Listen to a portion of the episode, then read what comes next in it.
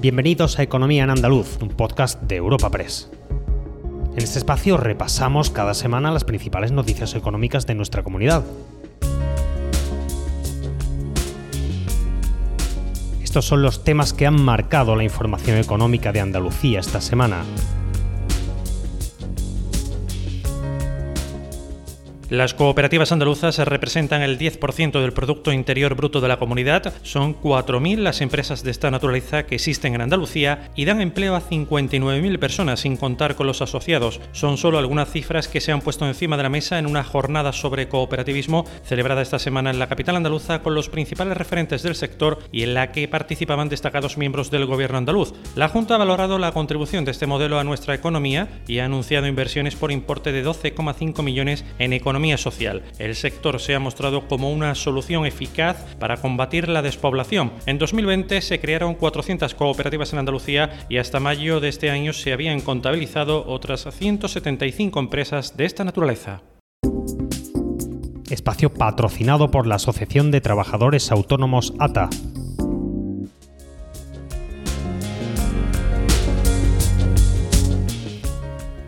La consejera de Empleo, Formación y Trabajo Autónomo, Rocío Blanco, ha anunciado esta semana que el gobierno andaluz invertirá 12,5 millones en el ámbito de la economía social a través de varias líneas de ayudas para que la comunidad sea un referente en cuanto al número de empresas y también en ese sector. Así lo ha expresado en un foro organizado por Europa Press en Sevilla con motivo del segundo día del cooperativismo en la Fundación Cajasol. Blanco ha destacado también la aprobación de nuevas medidas a corto plazo como las bases reguladoras para la concesión de subvenciones en régimen de concurrencia no competitiva destinadas a la modernización digital y a la mejora de la competitividad. La consejera ha destacado que 2020, a pesar de la crisis sanitaria, ha sido el segundo año en el que más cooperativas se han creado en la última década en Andalucía. Rocío Blanco, consejera de Empleo total queremos invertir este año más de 12 millones, 12 millones y medio de euros en el sector de, la economía social, con líneas que ya están puestas en marcha, como las de fomento del empleo, el asociacionismo, la difusión de la economía social, el fomento del emprendimiento, la innovación.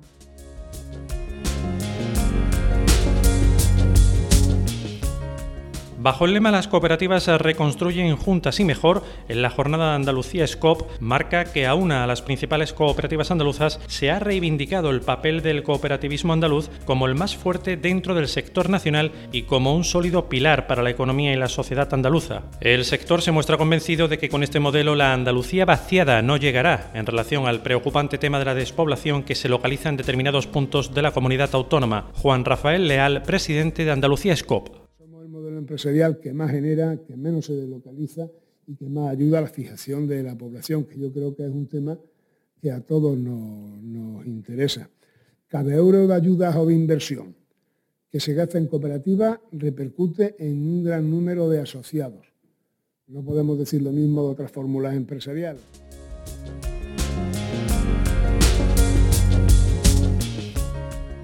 Por su parte, el vicepresidente de Andalucía, SCOP, y presidente de FAECTA, Luis Miguel Jurado, ha señalado que si bien 2020 ha resultado un año complicado, ha sido un modelo atractivo para emprendedores como lo demuestra la creación de 408 cooperativas. Para Jurado, el sector siempre ha apostado por el mantenimiento del empleo y ha arrimado el hombro para evitar despidos. No somos empresas, ha afirmado, que abandonan el barco cuando peor están las cosas. En 2020, eh, nuestra empresa han apostado por las personas, por la creación de empresas y empleo, por el mantenimiento de los puestos de trabajo y han hecho un esfuerzo muy importante por evitar despidos. Por este motivo creemos que lo inteligente como sociedad sería, y lo comentaba también el presidente agroalimentaria, poner el foco en aquellas empresas y sectores que han demostrado su compromiso con las personas, con el entorno y con la sociedad. No somos, como decía Juan Rafael, empresas que abandonemos el barco, que abandonamos el marco cuando, cuando las cosas se compliquen.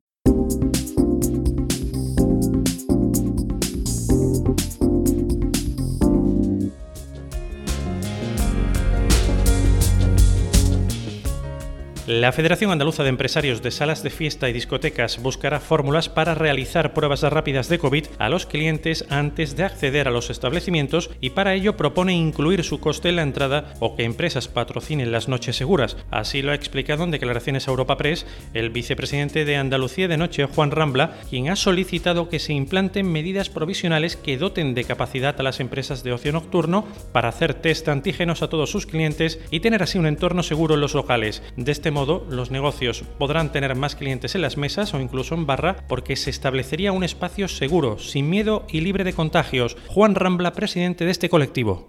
Lo lógico sería que la población pudiese hacerse esos test en la farmacia, que le dieran un QR y que con ese QR la gente pudiera entrar sin ningún tipo de limitación. Todos los establecimientos de, de, la cultura, como son los cines, los teatros, los conciertos, que actualmente tienen limitado su aforo, y sería la fórmula perfecta y además creo que es la más razonable.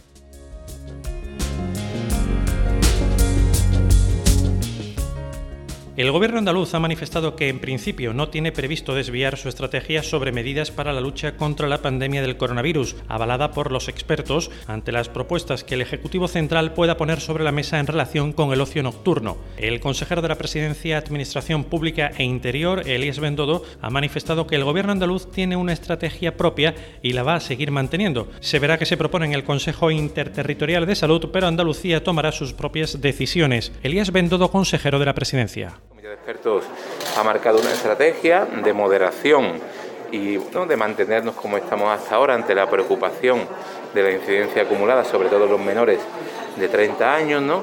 Y a partir de ahí, insisto, vamos a escuchar las propuestas del Gobierno de España, pero Andalucía tiene su propia estrategia que marcan los expertos y por tanto, en principio, no nos vamos a desviar de ella. ¿Cómo abrazarías algo que no puede tocarse? Nuestros artistas, museos, escenarios, cines, monumentos, siempre han estado ahí para emocionarnos, enseñarnos y hacernos mejores. La cultura y el patrimonio nos enriquecen a todos. Es hora de volver a abrazarlos. Junta de Andalucía.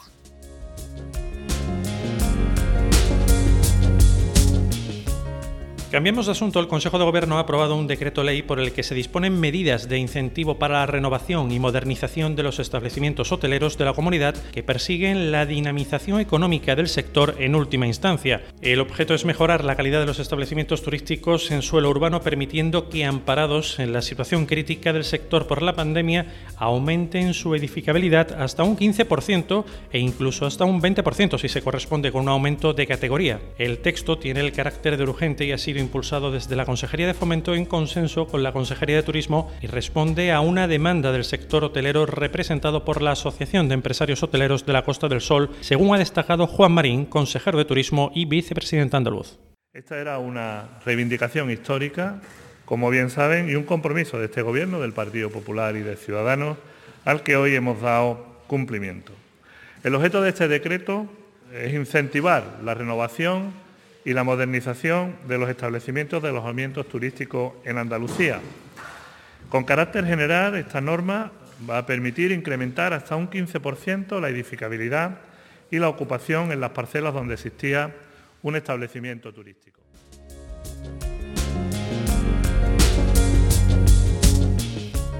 Y una cosa más, al cierre Navantia invertirá 30 millones en el astillero Bahía de Cádiz para optimizar la fabricación de bloques. El presidente de esta entidad, Ricardo Domínguez, ha anunciado que la compañía ha empezado a cometer una inversión de 30 millones de euros para modernizar el taller de unidades abiertas del citado astillero. De esta forma, la puesta en marcha de la línea de paneles planos será una de las mayores inversiones realizadas en el astillero de San Fernando y permitirá a Navantia, junto a otras iniciativas emprendidas en todos sus centros, situarse en la vanguardia de la construcción naval, la fabricación de bloques mediante una línea de paneles planos que utilizará la última tecnología de láser híbrida permitirá reducir sustancialmente los tiempos de producción de estos procesos. Ricardo Domínguez, presidente de Navantia. La inversión que vamos a hacer en San Fernando, en el cual bueno, vamos a mejorar nuestra producción en ese taller de sus bloques, que vamos a ser mucho más ágiles, vamos a decirlo así, vamos a ser más eficaces eh, a la hora de producir.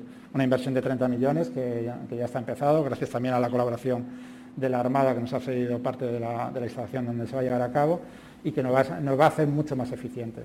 Lo que sí tengo claro, o tenemos claro, que esos buques tienen que ser diferentes.